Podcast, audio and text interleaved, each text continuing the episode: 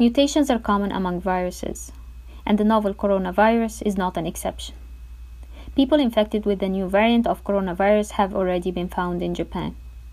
In Japanese, this new variant is called 新型コロナウイルス変異種 or 変異ウイルス the new variant of the novel coronavirus is already found in more than 10 countries and regions, including some European nations such as the UK and Denmark. Cases were also found in South Africa, Nigeria, Australia, and Hong Kong.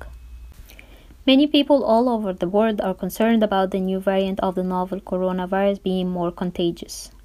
However, until now, there is no evidence of how deadly it is.